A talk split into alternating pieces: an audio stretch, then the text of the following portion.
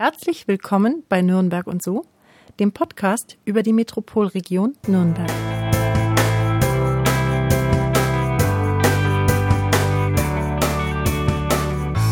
Unser heutiger Gast ist ein echtes Münchner Kindel. 1999 gewann sie die bayerischen Meisterschaften und wurde nur ein Jahr später mit ihren Entwürfen deutsche Meisterin.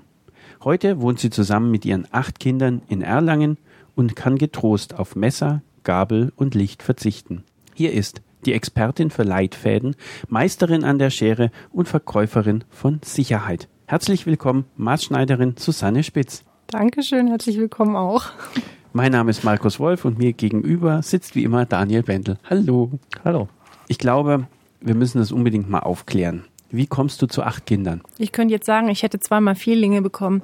Das trifft die Sache aber nicht ganz. Ich habe schlichtweg inzwischen acht Angestellte und sage immer, meine Angestellten, das sind inzwischen meine Kinder. Und woher kommt das, dass du das immer sagst?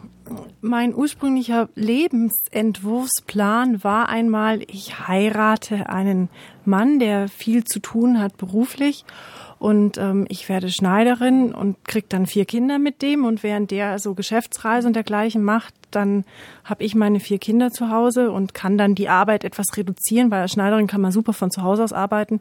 Das war mal eben so der Plan. Und nachdem der Herr ausblieb und die Geburten der Kinder dementsprechend biologisch gegründet auch, habe ich halt dann irgendwann immer mehr selbst gearbeitet und eine immer größere Firma gehabt und jetzt habe ich halt acht Angestellte und die sind halt jetzt meine Kinder. Ja, im Prinzip kannst du das dann abhaken. Fehlt nur noch dann der Mann, aber der braucht ja dann. Der, genau, der muss nicht mehr zeugen. ähm, ich habe auch im Einleitungstext verwendet äh, den Satz, dass du Sicherheit verkaufst. Das musst du aber, glaube ich, mindestens genauso erklären wie das mit den acht Kindern. Ich sage immer, wir verkaufen Sicherheit, weil als Maßschneiderin habe ich Kunden, die zu mir kommen und äh, Garderobe beziehen. Die kaufen sie nicht bei mir, damit sie nicht mehr nackt sind, sondern sie kaufen ein gewisses Lebensgefühl. Und eine der Dinge, die eine Maßgarderobe mit sich bringt, ist einfach, dass man sich darin sehr sicher fühlen kann. Man muss sich keine Gedanken mehr drum machen, steht es mir, weil ich würde meinem Kunden nie was Maßschneidern oder geben, mitgeben, was ihm nicht steht. Und ähm, er muss sich vor allen Dingen keine Gedanken drüber machen, ob das eventuell rutscht, zwickt, nicht passt. Man ist einfach sicher mit seiner Klamotte. Das Thema ist safe, da muss kein Gedanke mehr dran verschwendet werden. Und der Space, der da frei wird im Kopf, den kann man anderweitig nutzen. Und was macht man, wenn man dann seine Figur verändert? Nehmen wir mal an, gibt's ja auch sowas, ne? Das gibt's überhaupt gar nie. Gar nie? Gut. dann kommt man einfach vorbei und dann äh, im Normalfall, also ich sage mal acht Kilo hoch und runter ist im Normalfall machbar. Es gibt natürlich Modelle, da sieht das dann anders aus. Aber wenn wir jetzt, wenn ich mir hier die Herren mir gegenüber anschaue, der klassische Anzug geht acht Kilo mit hoch und mit runter. Also ihr meint uns, Daniel. Nur mal ja, ich habe das schon verstanden. Ja. Ich rechne nur gerade nach, ob acht Kilo reichen. Ja doch, ich glaube, das kommt hin. Das reicht. Wir haben von deinem bayerischen Meistertitel gesprochen den du 1999, ne, habe ich richtig in Erinnerung mhm, genau. gemacht hast. Wie, wie erreicht man das, dass man da an die Spitze kommt?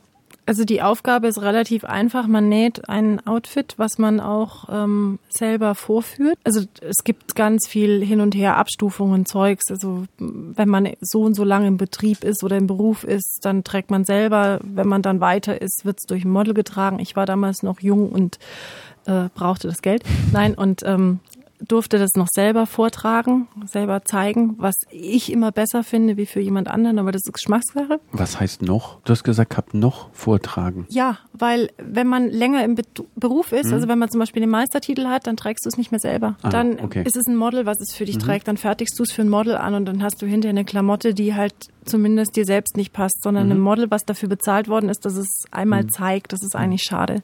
Genau, und ich habe damals halt einfach ein Outfit genäht und habe das dann witzigerweise war die bayerische Meisterschaft 99 in Erlangen und habe damals gewonnen. Und ich kann mich noch sehr gut an den Tag erinnern, weil im Vorfeld meine Meisterin immer gesagt hat, ich soll nicht so angeben, weil ich habe immer gesagt, ich gewinne, ich gewinne. Und die hat immer gesagt, Susi, das sang's nicht, weil das wissen's nicht. Und dann habe ich eben gewonnen und ich weiß noch hier im Hotel Bayerischen Hof, es war ein wunderschöner sonniger Tag und dann hieß es ja, Susi Spitz hat den ersten Preis und Frau Bachmann sprang auf und lief auf mich zu. Mausi, Mausi, hab's doch gleich gesagt. ja, so war das. Und du hast dann im Abend ein Abendkleid vorgetragen und was du selber auch genäht hast? Nee, die bayerische war eine Tageskombination. Mhm. Kleid mit Jäckchen und Handtasche. Hellblau-weiß. Mhm. Wer war denn da der Ausrichter? Ist das von der IHK oder wie muss ich mir uh, das Wir sind HWK, wir sind Handwerkskammer, Handwerkskammer und okay. ausgerichtet wird es aber von der Innung oder beziehungsweise Landesinnungsverband mhm. dann, ne? weil es ist ja bayernweit gewesen. Und die stellen die Jury und entscheiden das dann? Genau. Okay. Ja. Die nächste Stufe war dann der deutsche Meistertitel? Ja. Erzähl doch mal da, wie lief das ab? Da gab es dann ein Abendkleid, das war in Krefeld und es war ein Schweinchenrosa Abendkleid, vorne relativ hochgeschlossen, ganz kleiner U-Boot-Ausschnitt, keine Arme, gerade runterfallen, erstmal nichts Besonderes. Und ich bin dann damals bis zum Ende des Laufstegs gegangen, habe mich mit dem Rücken zum Publikum gedreht, habe innerlich langsam gezählt 21, 22, 23, was in so einer Situation verdammt lange ist, nicht nur für den, der auf der Bühne steht, sondern auch der, der im Publikum sitzt und sich denkt, ja, und jetzt hat sie vergessen weiterzulaufen.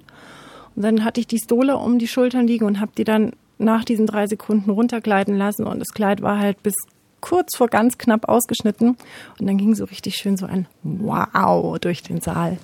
Und äh, ja, also ich möchte nicht sagen, da war es schon entschieden, aber da war mir schon klar, dass zumindest äh, im im Bereich Präsentation sollte ich alle Punkte abgeräumt haben. Also Sex Sales. Immer. Das war jetzt auch mein Gedanke, ja. Das, gut, das spielt ein bisschen mit, ne? Immer, natürlich. Also erfahrungsgemäß auch bei meinen Mädels, bei meinen Azubis, wenn die jetzt irgendwo gewinnen, mhm. es ist, wenn die sich trauen, auf der Bühne zu schauspielern, wenn die sich trauen, ins Publikum zu zwinkern, einfach ein bisschen Kess zu sein, dann gewinnst du halt eher, wie wenn du da den Blick zu Boden geheftet, sauertöpfisch watschelnd, Donald Duck mäßig, das kommt nicht so gut an. Ist ja auch schade, weil die Arbeit, die sie sich machen, ist es ja mit Sicherheit auch wert, einfach ordentlich präsentiert zu werden. Ja. Sind wir auch schon mal beim Thema Arbeit. Die Einleitung, deutsche Meisterin, bayerische Meisterin, im, so ein Kleid, das bis kurz vor, ne, ja. kurz über runtergeht. Was ist eigentlich die Aufgabe einer Maßschneiderin? Genau sowas zu schneidern? Dieses Wow? Kommt jetzt drauf an, was der Kunde braucht. Also der klassische Kunde kommt ja hier sofern es eine Dame ist, meistens eher atemlos herein. Auch bei Männern gibt es mit Sicherheit auch ein Wow. Schon, aber die Damen kommen atemlos, die Herren sind meistens gefasster. Die Damen sind meistens, wenn sie bei mir aufschlagen, erstmal, oh Gott, oh Gott, ich brauche was zum Anziehen. Und ähm, dann gilt es erstmal rauszufinden, was brauchen sie denn zum Anziehen? Ist es jetzt eine Anlasskleidung, also eben ein Abendkleid, Hochzeitskleid oder geht es äh, um eine Tagesbekleidung, die im Alltag getragen werden soll. Und dann setzt man sich auf, beim Kaffee zusammen und dann bespricht man das und dann versuche ich halt rauszufiltern, was ist das für ein Typ. Da gehört einfach ein Haufen Bauchgefühl dazu, die Person einschätzen zu können. Dann fange ich an und mache eine relativ laxe Zeichnung auf dem Blatt Papier mit der Kundin zusammen und bespreche halt jetzt am Beispiel Abendkleid, wenn ich weiß Abendkleid, okay, soll das jetzt einen weiten Rock haben, soll die Silhouette schmal sein, hat sie irgendwelche Ecken am Körper, die bitte verhüllt sein sollen, Stichwort Unterarme bei Frauen über 35 sagen die schon ganz gern so, da machen wir jetzt ein bisschen Stoff drüber. Und das sind halt so Sachen. Oder wenn man weiß, das ist eine Von- und Zu-Einladung, dann müssen die Knie bedeckt sein, auch mhm. wenn es eine Nachmittagsgeschichte ist. Und da gibt's halt so Eckpunkte, die man abklopft. Und dann entwickelt sich gemeinsam dieses äh, Kleidungsstück. Und äh, dann wird's halt nach dem Angebot und nachdem die Kundschaft gesagt hat, ja, will ich, wird's halt auch erstellt. Okay, das heißt, es ist ja alles möglich. Von den ausgefallensten Stoffen, verschiedensten Farben also da gibt es ja eigentlich keine. Keine Grenzen. Keine Grenzen. Keine Grenzen. Also die größte Begrenzung ist der Mut des Kunden. Okay. Wie weit will er gehen? Genau. Ja, okay. Was, äh, weil es halt, manchmal hat man einen Menschen vor sich, wo man sich denkt, boah, das wäre jetzt genau das, was zu diesem Typ passt. Mhm. Und dann wissen die das aber gar nicht, dass sie das sein können. Also meine zentrale Frage ist auch immer, wenn jemand frisch zu mir kommt, wer wollen sie sein? Wie wollen sie sich fühlen, wenn sie dieses Kleidungsstück tragen. Und ähm, das halt rauszukitzeln. Und oft vertrauen die Leute uns, dass wir das dürfen. Und es passiert natürlich auch manchmal, dass jemand sagt, nee, lieber nicht. Und hm, ist das nicht zu viel? Kann ich das denn tragen? Und wie schaffst du es dann, äh, sie über diese Schwelle zu tragen, also zu sagen, ja genau, das, vielleicht solltest du genauso weit gehen? Ich kann offensichtlich überzeugend sein. Mhm. Wie ich das mache, weiß ich nicht, aber okay. ja. Aber so im persönlichen Gespräch, also wenn du ja. hattest gesagt, sie kam, kommen atemlos hier an, die Damen, das heißt, sie sind nicht unbedingt mit einer klaren, mit einer klaren Vorstellung im Kopf, sie wollen, also sie legen mhm. auch Wert auf die, deine Beratung an der Stelle. Dann. Ja, also mhm. wir haben auch Fälle, wo Leute kommen und sagen, ich habe hier ein Foto, können Sie das für mich machen? Mhm. Zum Glück passt das Foto meistens zu den Trägerinnen. Wir haben es auch anders erlebt, dann wird auch der Auftrag im Ernstfall komplett abgelehnt. Aber ähm, wenn das passt, machen wir es. Und ansonsten, natürlich wollen die meine Beratungsleistung. Natürlich wollen die, dass wir das Design erstellen. Der Maßschneider ist Designer. Also wir sind halt einfach nur noch mehr wieder Designer. Aber das gehört dazu. Was ist dann der Unterschied zum Modedesign? mein Lieblingsspruch ist, der Designer, der unaniert. Weil das ist der kotzt aus sich selbst heraus das, was er im Kopf hat. Und das hat nichts mit dem zu tun, der das hinterher kauft. Das ist also was sehr, sehr egoistisches, wenn ich mich hinstelle und mache mein Design, weil mhm. ich weiß ja gar nicht, wer das hinterher kauft. Ich weiß gar nicht, was für Bedürfnisse der hat. Ich weiß nicht, was das für ein Mensch ist oder ob ich dem überhaupt mit diesem Design helfen kann. Das weiß ich überhaupt noch nicht. Also das ist was sehr in sich laufendes, was nur für diesen Designer toll ist. Und wir sind halt wirklich auf den Kunden ausgerichtet. In meinem Petschatschka-Vortrag, den ich hatte, hatte ich für den Designer ähm, ein Foto von, äh, wie heißt der, Pompös Designer? Mhm. Und äh, für uns, für den Marschneider, hatte ich dann so das Chaiselong, so ein bisschen die Situation wie beim äh, beim Psychologen, beim Psychotherapeuten, wo ein Herr drauf lag, weil wir gehen halt wirklich auf den Kunden ein. Ja, deswegen denke ich mir bei Mode äh, schauen dann immer, wer soll das letztendlich tragen? Also da hat der Designer seine Kreativität voll ausgelebt. Dann warst du noch nicht auf einer Modenschau von uns. ja, genau, aber bei den ja. klassischen, die man so aus, genau. aus den Medien mitbekommt, ja. äh, Paris. Ja, das so ist weiter. halt viel mhm. Getrommel und mhm.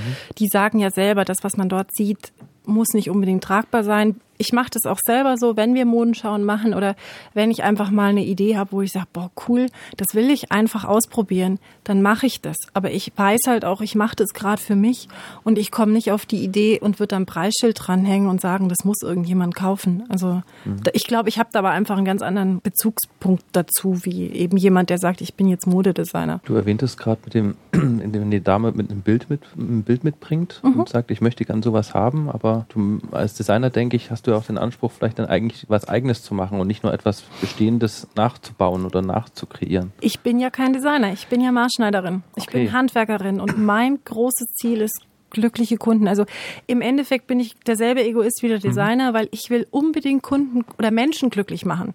Ich will Menschen glücklich machen.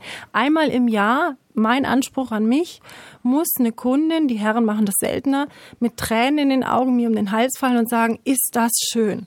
Hast du es geschafft bis jetzt jedes Jahr? Ja. Ja, ja doch. Okay. Manchmal auch zweimal im Jahr, okay. aber das, das kommt immer wieder. Doch, das muss auch sein. Und mhm. dann weiß ich, dann habe ich den Punkt erreicht. Da muss ich hin. Und deswegen, wenn eine Kundin kommt und hat ein Bild und sagt, ich möchte das, ich bin Dienstleister, dann kriegt die das. Außer ich sage, um Gottes Willen, nicht sie. Das gab es bestimmt auch schon mal, Gab es auch. Das sage ich natürlich nicht in den Worten, sondern ich versuche ihr dann halt was anderes vorzuschlagen und ihr auch klar zu machen, warum ich der Meinung bin, das ist jetzt keine gute Idee. Und äh, weil du wahrscheinlich dann gut bist, ist, hat sie dann den Laden verlassen und war noch viel zufriedener als vorher. ich hoffe es. Und wenn die Männer nicht so die Gefühle da rauslassen können und dir heulend um den Hals fallen, wie merkst du das? Weiß, wir haben noch gar nicht gefragt, ob ja, das auch schon passiert wäre. kannst du ja noch äh, also das, äh, das schönste Kompliment in Sachen Anzug mhm. und Gefallen hat mir ein gemeinsamer Freund gemacht von mhm. uns dreien, der Jan Hagemann, ähm, den ihr auch schon im Interview hattet. Der ist ja gar kein Anzugträger, brauchte aber zwecks ja, Beruf mal einen Anzug und der ist ja auch etwas groß gewachsen mit seinen zwei Meter und vier. Ich habe gesagt, okay, ich brauche für dich irgendwas Spezielles. Ich hab's, ich weiß es noch nicht, was es ist, aber lass mir einfach mal, es war nicht zeitkritisch, ich melde mich bei dir.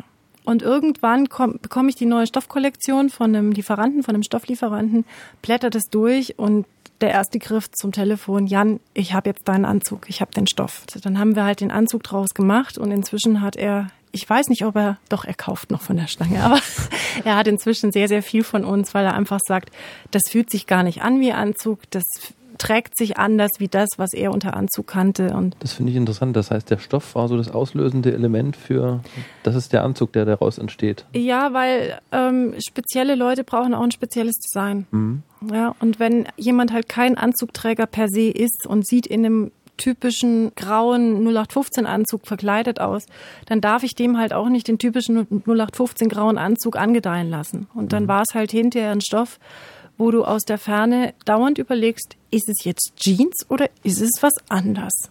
Und es ist eine Wolle, es ist äh, Wolle mit Seide, meine ich, wenn ich das richtig im Kopf habe schon ein paar Jahre her. Und der ist halt auch von der Aufmachung mit, äh, mit einer sehr starken Absteppung, mit äh, so ein paar Details, einfach vom Design her, vom Schnitt her.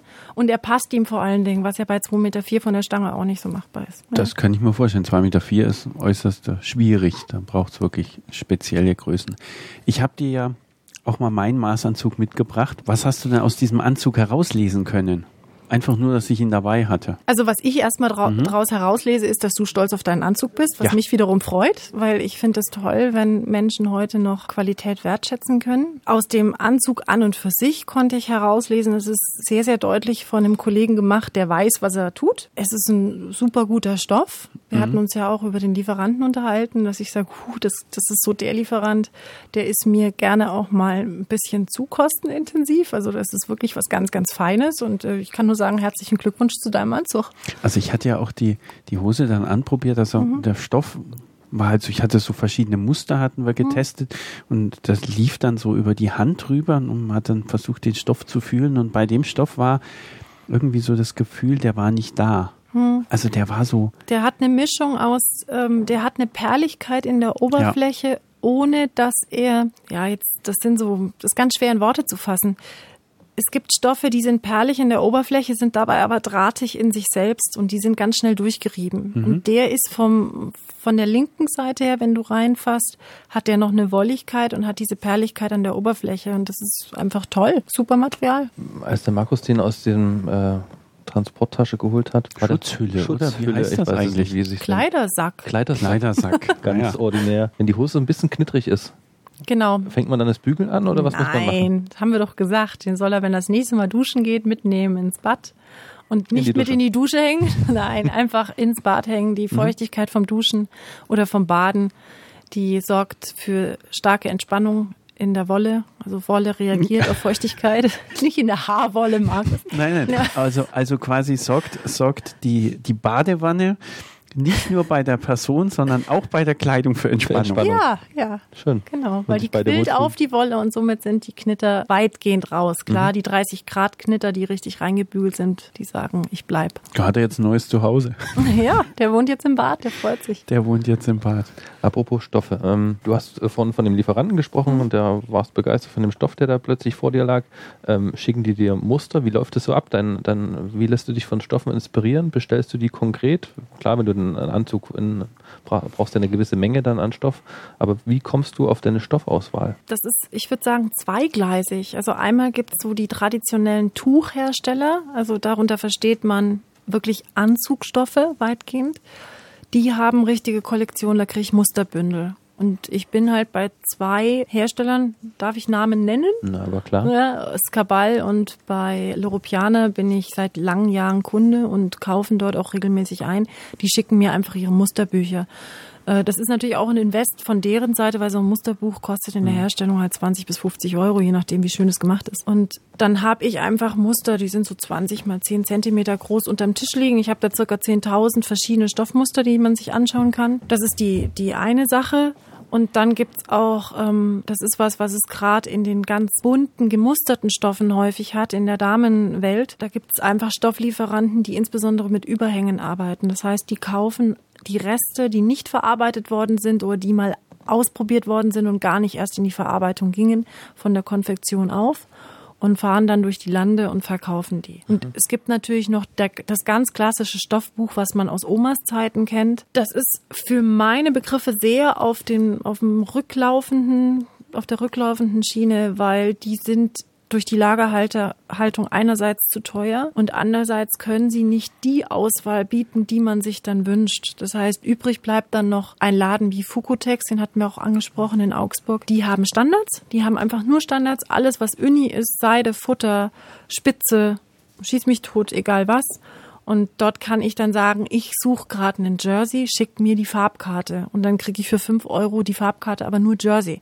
Und der hat halt irgendwie 200.000 Stoffe Zugriff drauf und ich kann halt immer picken. Oder ich sage, ich suche was in Orange, schick mir mal fünf Orangenmuster. Und worauf achtet man dann beim Einkauf der Stoffe? auf den Preis und auf die Qualität. Es muss beides stimmen. Es ist ja albern. Also mhm. ich habe teilweise Lieferanten, da kannst du für Loropiana hat einen Stoff, das ist Kaschmir mit Seide.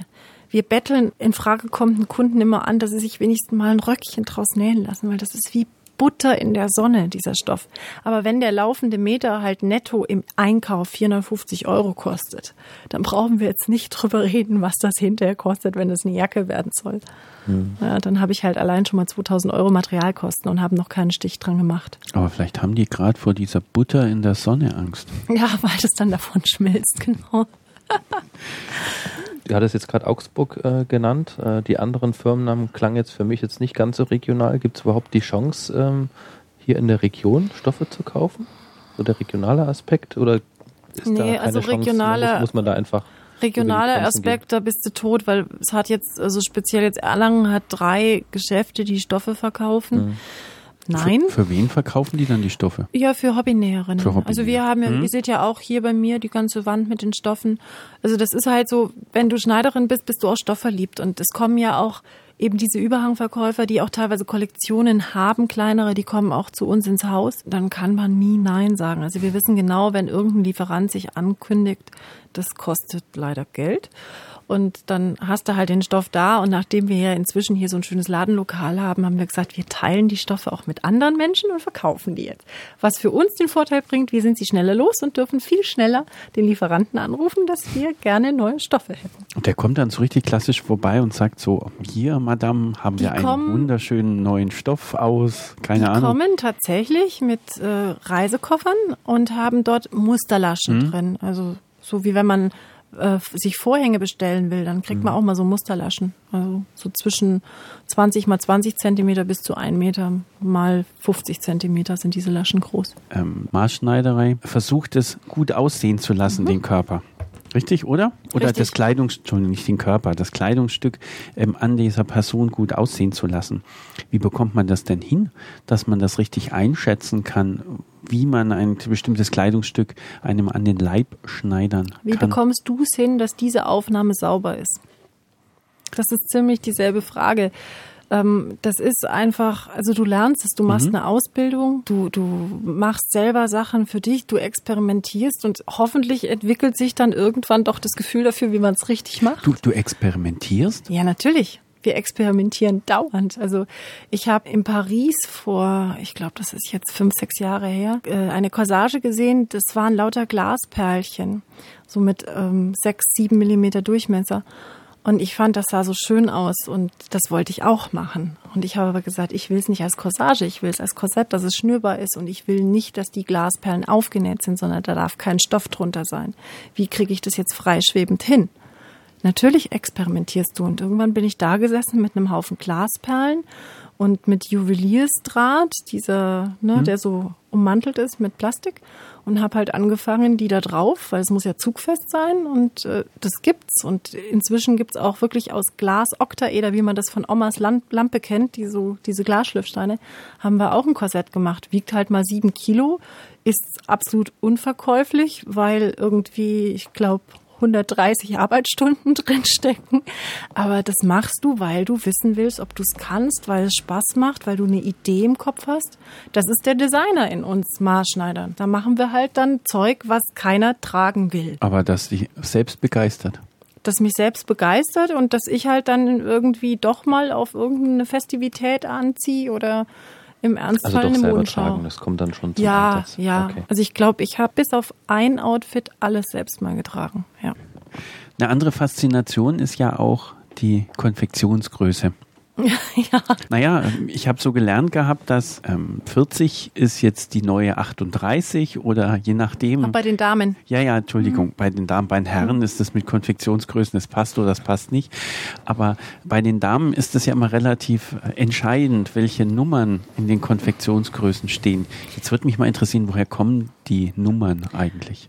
Also ich weiß nicht, was für eine Konfektionsgröße ich habe. Ich kann dir sagen, wie meine Maße lauten. Ich finde Konfektionsgrößen komisch. Du kannst ruhig ehrlich sein. komisch.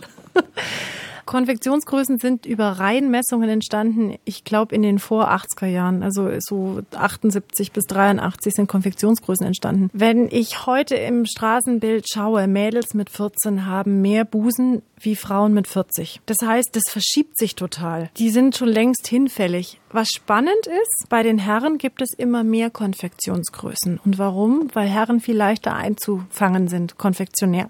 Ihr habt schlichtweg keine Brust. Dafür man Bauch.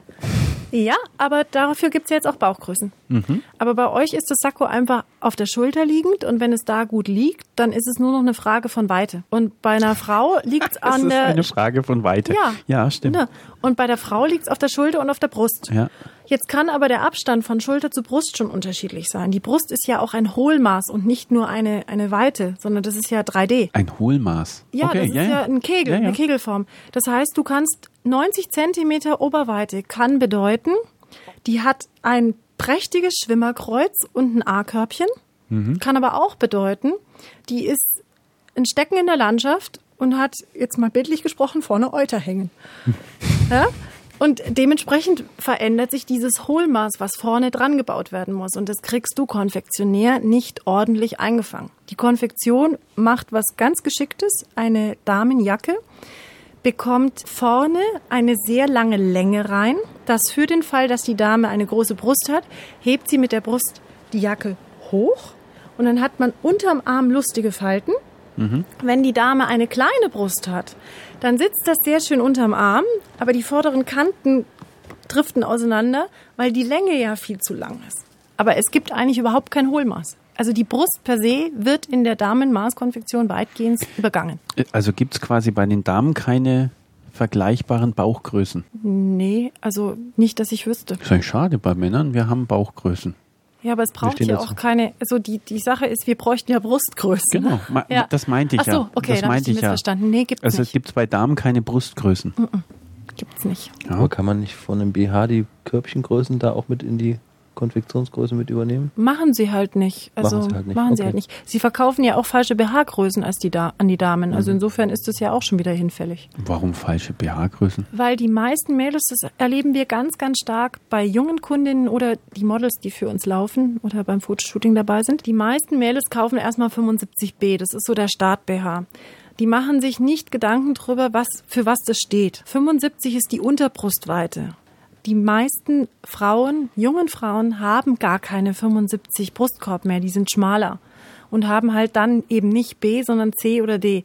Und wenn die jetzt eine 75B anziehen, dann haben sie eigentlich gar nicht genug Platz, um die Brust unterzubringen und vor allen Dingen ist es untenrum der BH zu weit und geht dann hinten in so einem Dreieck über die Schulterblätter hoch, sieht nicht schön aus, stabilisiert auch gar nicht, also kann ich mir auch den BH sparen. Und die Verkäufer, verkaufen natürlich am liebsten 75b, weil da haben sie am meisten da. Ah, Standard, genau. Die verkaufen am liebsten, am meisten, logischerweise, von dem, was sie da haben. Ja. Die versuchen ja auch erstmal die Herren in eine 50 zu bringen. Ne? Da hätten sie bei mir Schwierigkeiten. ah, der Daniel passt rein. Passt du in eine 50? Ähm, nee, ich glaube ein bisschen drüber bin ich. Da, das waren. Müssen wir jetzt nicht ins Detail gehen. Wahnsinn, jetzt haben wir das auch nochmal gelernt. Hm, was man nicht alles im Podcast lernt. Wie sieht dann dein Arbeitsalltag aus? Wir hatten ja vorhin gehört gehabt, kommt eine Kundin, ähm, ist atemlos. Ist atemlos, ist atemlos ja. genau richtig, bringt äh, ein, ein Bild und dann klärst du das mit ihr ab. Und was passiert dann danach? Dann erstelle ich ein Angebot. Das heißt, da gibt es eine Zeichnung, die also insbesondere technischer Natur ist, dass man auch erkennt, was ich machen will. Dazu gibt es ein Textchen, das nochmal die Zeichnung beschreibt, was wir da machen werden. Auf der nächsten Seite gibt es dann einen Arbeitsablaufplan, weil ich gelernt habe, Kunden verstehen nicht, wenn ich sage, ich brauche für dieses Kleid 35 Stunden. Was? So viel? Das kann ich ja schneller. Sage ich immer, wenn Sie schneller können, haben Sie jetzt einen neuen Job. Herzlich willkommen im Team. Wollen Sie dann doch nicht. Deswegen splitte ich inzwischen wirklich auf eine halbe Stunde runtergebrochen auf, was wir machen. Da steht dann wirklich dort eine Schnitterstellung, Zuschnitt Oberstoff, erste Anprobe, durchschlagen, zusammenheften, mhm. hochbügeln, was auch immer. Und dann ist es für die Kunden transparent und dann steht unten natürlich eine Hausnummer, was das Ganze kostet. Und äh, dann sagt die Kundin, ja, nein, weiß noch nicht.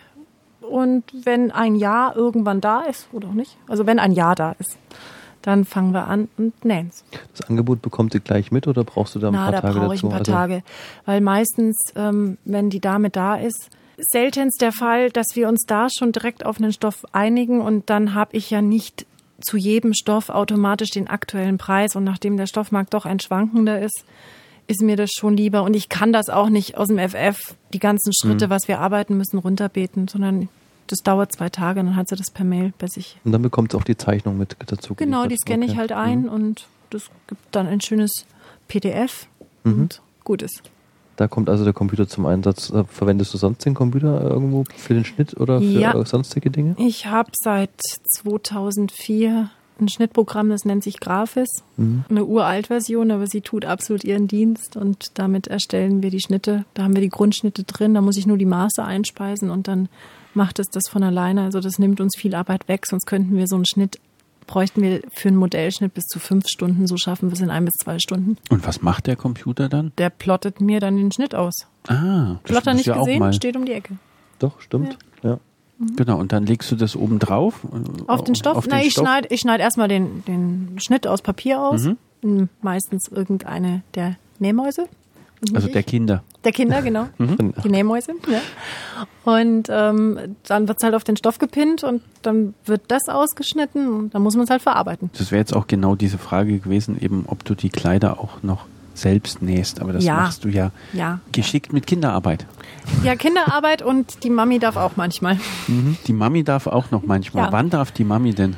Äh, wenn es sehr schwierig wird, wenn es äh, Special Interest Bekleidung ist und wenn die Zeit knapp wird, Nachtschichten, Kinder müssen früh ins Bett. Das, das finde ich aber ganz hervorragend.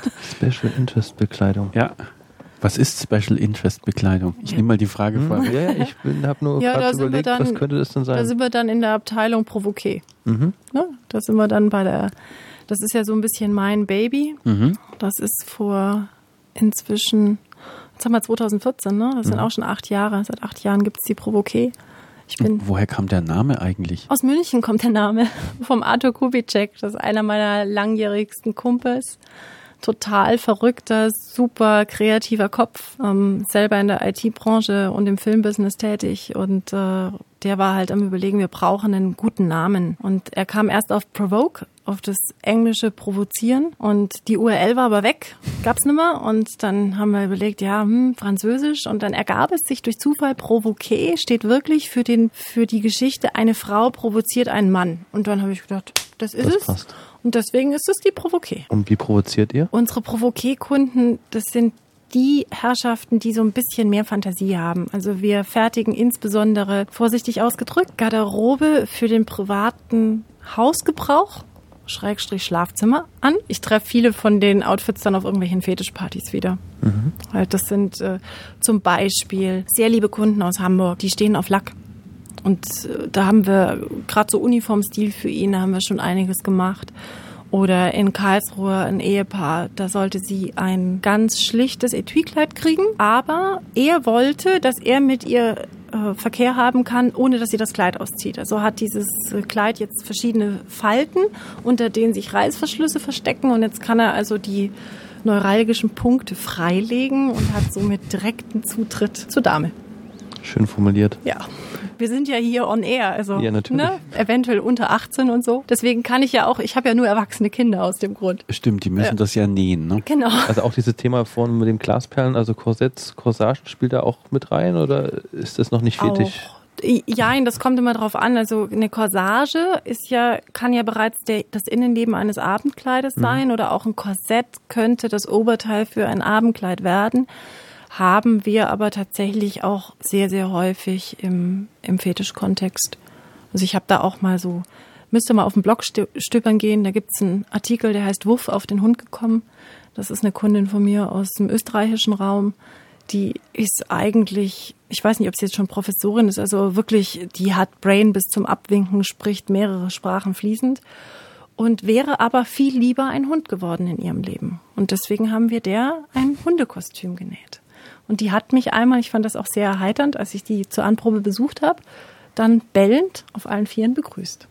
Ist aber eine ganz tolle Frau, sieht blendend gut aus und auch ein äh, rasend spannender Mann dazu. Also das heißt dann, du erfüllst dann auch geheime Träume dadurch. Ich mache Menschen glücklich.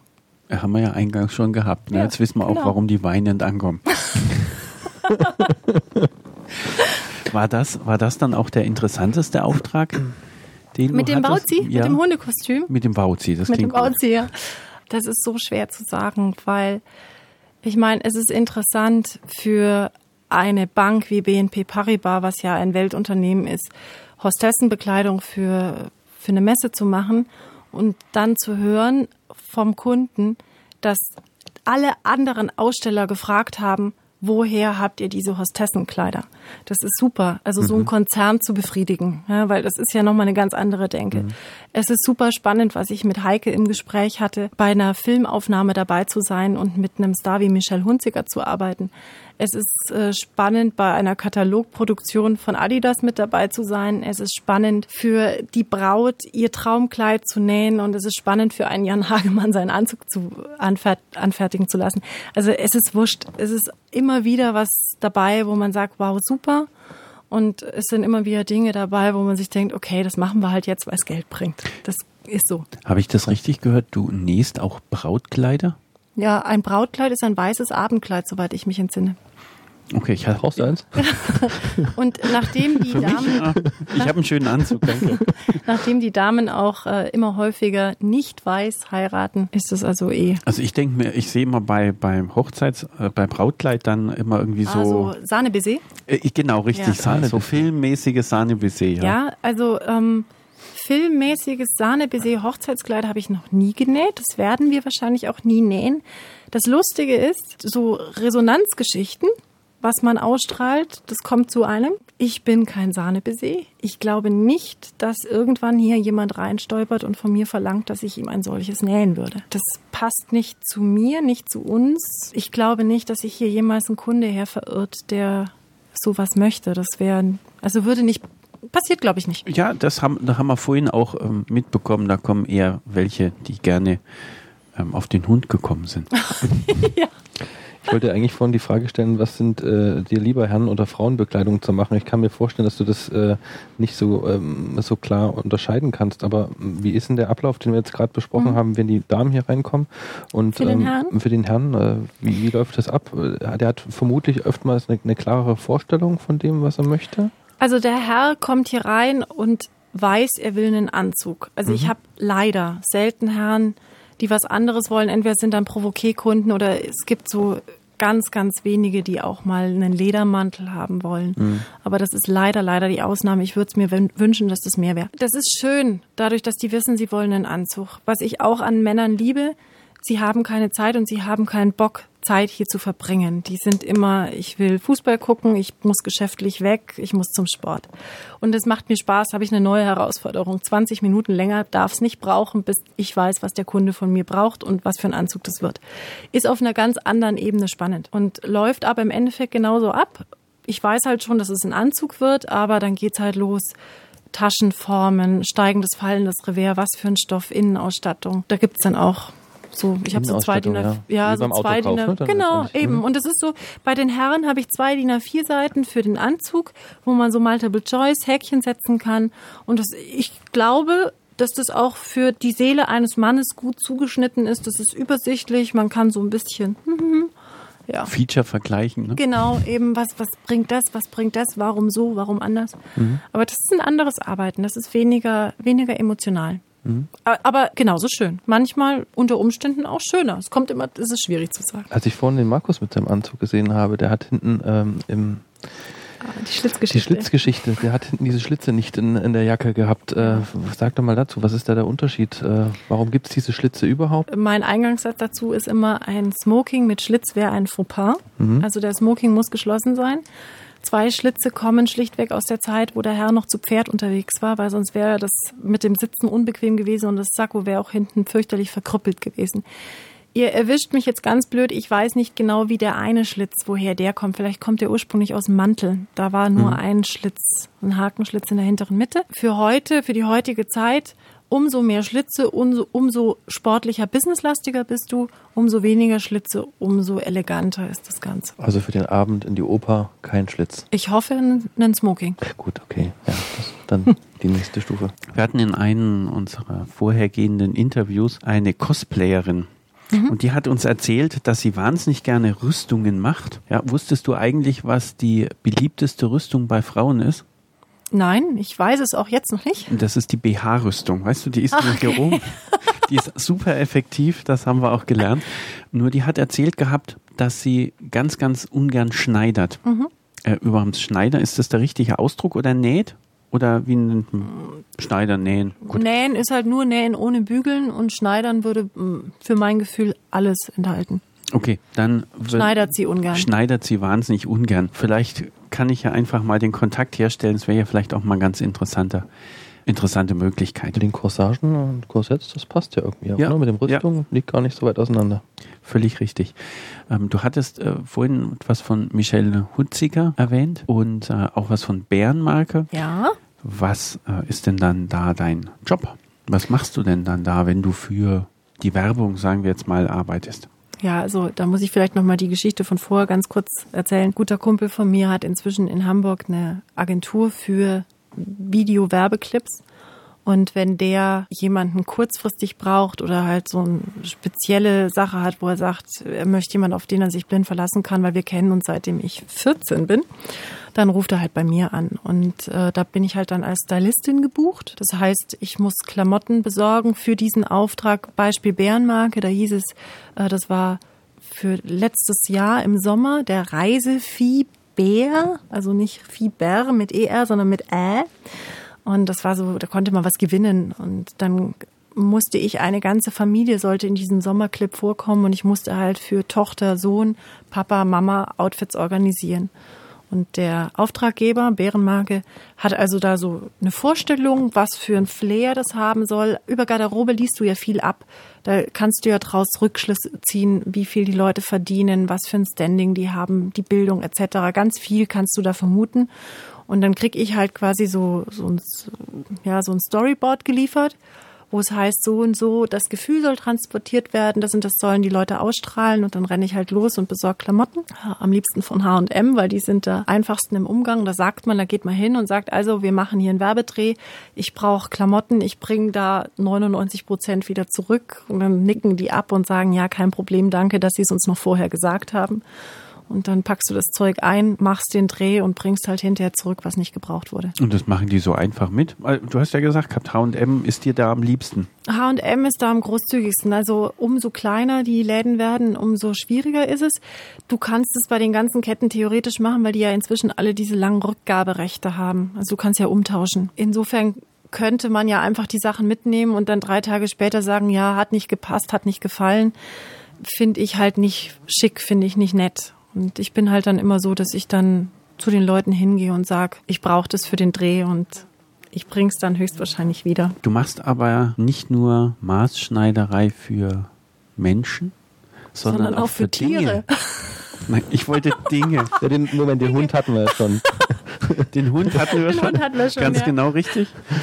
Sondern auch für Dinge. Für Dinge. Für Dinge. Ähm, ich, Ach, bei Kief bist du jetzt. Ganz genau, ja. richtig. Ich bin ja. jetzt bei, bei Kief und bei den Schlüsseln. Auch da hast du ja eine entscheidende Rolle gespielt. Was war deine Aufgabe dabei. Ja, jetzt sind wir schon wieder beim Jan Hagemann, ne? weil der Jan kennt den Fabian, der ja Kief ins Leben gerufen hat und die Idee hatte. Und ja, ist übrigens auch der Grund, weshalb man Jan ja in, Sendung, in der Sendung hatten. Ne? De, mein, wegen Kief? Nee, überhaupt, weil äh, er dem, dem, er Achso, weil er kennt alle. Ja, Jan kennt alle, das stimmt. Jan hat mich halt mit Fabian zusammengebracht, beziehungsweise Fabian fragte Jan, ob Jan irgendjemand kennen würde, der ihm helfen könnte. Er hätte da ein Problem mit Nähen. Und Fabian vermutete eigentlich, dass er von mir drei, vier Infos kriegt, unter anderem, wer ihm das denn machen kann. Und dann kam Fabian halt vorbei, kam hier zu mir ins Atelier und dann sind wir schnell was Mittagessen gegangen und ich habe ihm während des Mittagessens also schon in der Theorie erzählt, wie man das nähen muss, damit es dann hübsch aussieht. Wir sollten vielleicht noch kurz erwähnen, dass es da um was ah, geht. Ah, um was es geht. Ja, ja Kief. Ich sage immer das Schlüsselverhüterli. Mhm. Es kommt von Key, Key Schlüssel und Sleeve Arm. Das ist so ein lustiges Konstrukt, um seinen Schlüssel in einem nicht altmodischen Schlüsselmäppchen, aber mindestens genauso gut geschützt schön unterzubringen, dass die Schlüssel nicht so klimpern, Gibt's nicht das Handy-Display verkratzen. Und dann nach dem Mittagessen habe ich gesagt, hast noch zehn Minuten Zeit? Und Fabian, ja klar. Und dann habe ich halt den ersten Kief genäht und er hat gesagt, oh, der sieht ja viel schöner aus. Und eigentlich in München würde man sagen, dann war man halt im Geschäft. Ne? Also dann war klar, ich bleib dran und ich fand die Idee super und also wir haben jetzt auch momentan die Produktion wirklich noch im Haus, dass wir das jetzt dann machen werden. Die Crowdfunding-Kampagne von Fabian ist ja erfolgreich abgeschlossen. Wie viele hundert Stück darfst du dann bald nähen? Ähm, wir werden wahrscheinlich 750 jetzt machen. Das machen die Kinder. Das machen ja, genau. die Kinder. Nein, das macht tatsächlich die Mama. Die das Mama macht die Mama. Das macht die Mama, ja, weil ähm, die Kinder haben jetzt schon geweint, als sie gehört haben, dass Kief fertig äh, gecrowdfundet ist und also an den Start geht. Und dann habe ich gesagt, keine Angst, das mache ich, weil das ist wieder so, ist doof, aber ähm, das ist so eine Herausforderung für mich. Ich habe einen Kollegen in Günzburg hocken, der macht solche Serienfertigungen und ich habe dem das geschickt und habe gesagt, sag mir, wie lange du brauchst und er schafft das in 90 Sekunden pro Teil. 90 Sekunden? Ja, darauf fußt auch unsere Kalkulation. Ja, klar, muss ja, wenn du da mit der Hand sonst, sonst kannst du es nicht mehr verkaufen. Brauchst, genau. Mehr. Mhm. Eben. Und deswegen für mich die Herausforderung, ich werde das in den ersten 200 sicher nicht schaffen. Aber mein Ziel ist, dass ich die letzten 100 pro Stück nicht länger wie 90 Sekunden gebraucht habe. Ja. Der Mensch braucht Herausforderungen. Ja. 90 Sekunden. Ja, aber sonst ist es nicht machbar. Weil, ja, ja, schon ne, klar, aber das Ding ordentlich. soll für 9,95 über den Ladentisch und ähm, der Fabian will es nicht umsonst machen und der, der es verkauft, will es nicht umsonst verkaufen. Mhm. Ja, der Stoff kostet und dann, auch ein bisschen. Genau, was. und dann mhm. heißt es, dass das Ding halt in der Herstellung nur ein Viertel kosten darf. Mehrwertsteuer ja, nicht vergessen. Schon, schon ja, logisch, so das ist schon richtig. Ja. Aber wenn ich mir jetzt denke, so in 90 Sekunden muss das ja auch gemacht ja, werden. Ja, ich da machst du halt mal ein Praktikum da bei der Susanne. genau, ich bin jetzt schon gespannt, ob ich es hier schaffen werde. Wenn nicht, habe ich halt ähm, meine Zeit einem sehr schönen Projekt geschenkt. Apropos Praktikum, da fällt mir noch was ein. Ähm, du hast jetzt acht Mitarbeiterinnen, davon sind wie viele Azubis? Ich habe vier Schneiderinnen, mhm. Azubis hier bei mir mhm. im Atelier. Mhm. Und ich habe vier Verkäuferinnen im Kunsthandwerk. Ich habe ja noch einen Laden mhm. für Accessoires. Mhm. Genau. Ist es heute noch ein leichtes, ähm, dort äh, Nachwuchskräfte zu finden? In der Schneiderei?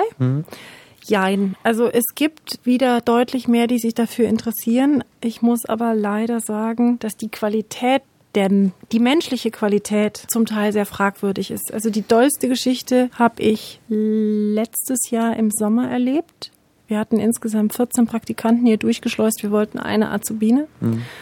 Und eine sagte nach zwei Stunden, ja, Frau Spitz, könnte ich bitte mal mein Auto umparken? Ich habe da schlecht geparkt. Und ich sagte, ja klar. Und ich habe gesagt, wenn Sie wollen, Sie können auch gern Päuschen machen. Ja, okay. Das war das letzte Mal, dass ich sie gesehen habe. Mhm. Ja, also es fehlt so ein bisschen an, wie verhalte ich mich, wie benehme ich mich. Und wie gesagt, die sind ja alle volljährig, weil aufgrund von Provoqué, ich nehme keine unter 18-Jährigen. Mhm. Ich möchte nicht der Mama einer 40-Jährigen erklären müssen, warum sie jetzt irgendwelche Lackunterhosen näht. Ja. Jetzt mal plump formuliert. Neben Kief hast du ja auch ein paar andere lokale Aktivitäten gemacht. Hast ja auch was für die F-Expo erledigt. Was war denn das? Ein Riesenvorhang. Ein Riesenvorhang? Ja, neun mal drei Meter rot mit acht mal F-Expo Schriftzug in Gelb drauf appliziert und zwei Prinzessin Leia Kostüme für den Musikvideodreh von Nick Maley. Das heißt, wenn jetzt jemand ein Prinzessin Leia Kostüm braucht, kann er zu dir kommen. Genau. Also wenn jemand. ja, wenn. hängt gerade im Keller. Okay, welche Konfektionsgröße? Also was braucht die ungefähr? Das kann ich nicht sagen, weil wir haben das auf die Maße. Konfektionsgröße hast du das gelernt? Genau, das weiß welches, ich nicht. Welches Hohlmaß? Oder? genau.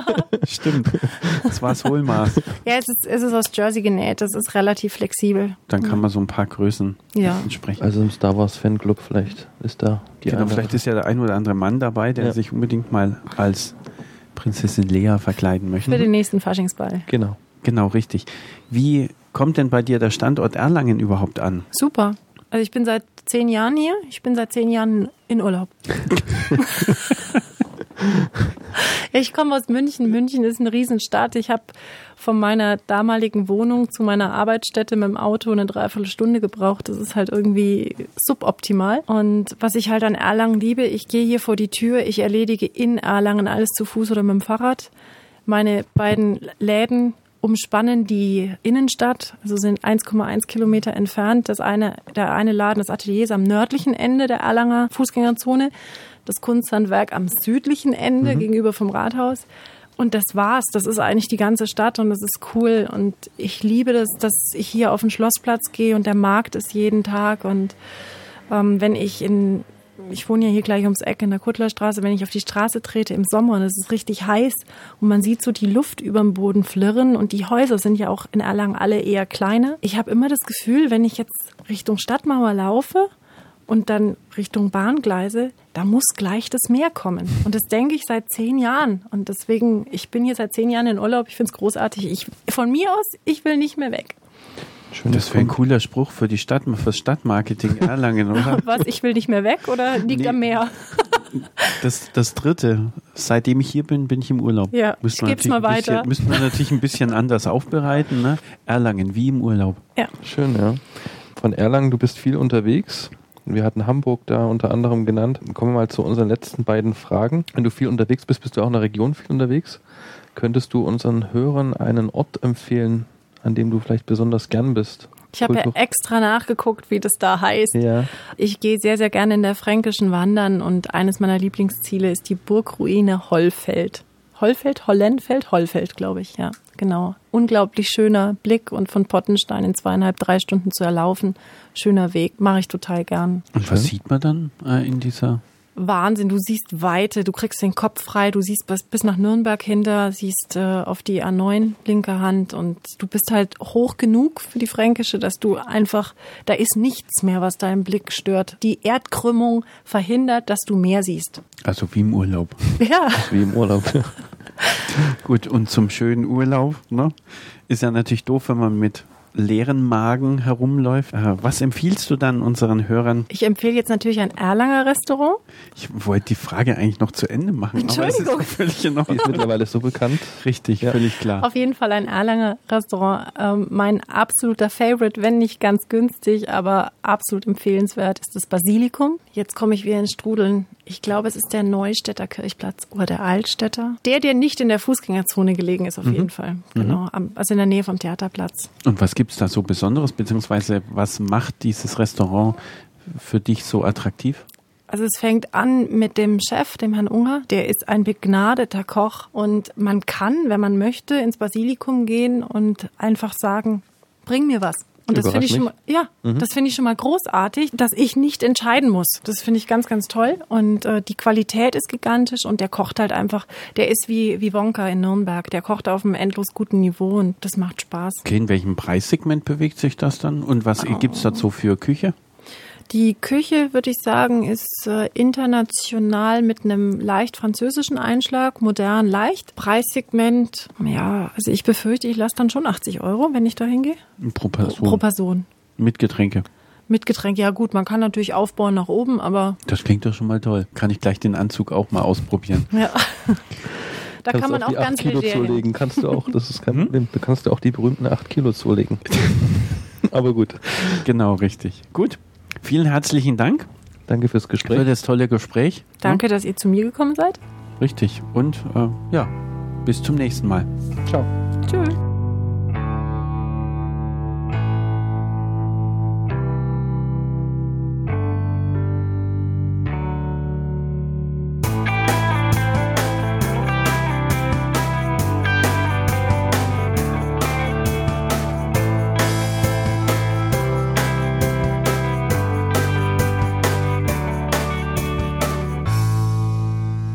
Wenn euch die Sendung gefallen hat, dann hinterlasst doch einen Kommentar direkt auf der Seite. Ihr könnt den Podcast auch als Feed direkt auf der Seite abonnieren. Und wenn ihr unseren Podcast über iTunes hört, dann bewertet uns bitte oder schreibt einen Kommentar. Ihr findet uns natürlich auch bei Facebook und Twitter als Nürnberg und so. Das war mal wieder eine neue Sendung von Nürnberg und so. Vielen Dank für das Zuhören und bis zum nächsten Mal. Ja genau, Applaus hatten wir auch noch nie drauf. Nein, nein. Nicht? Nee.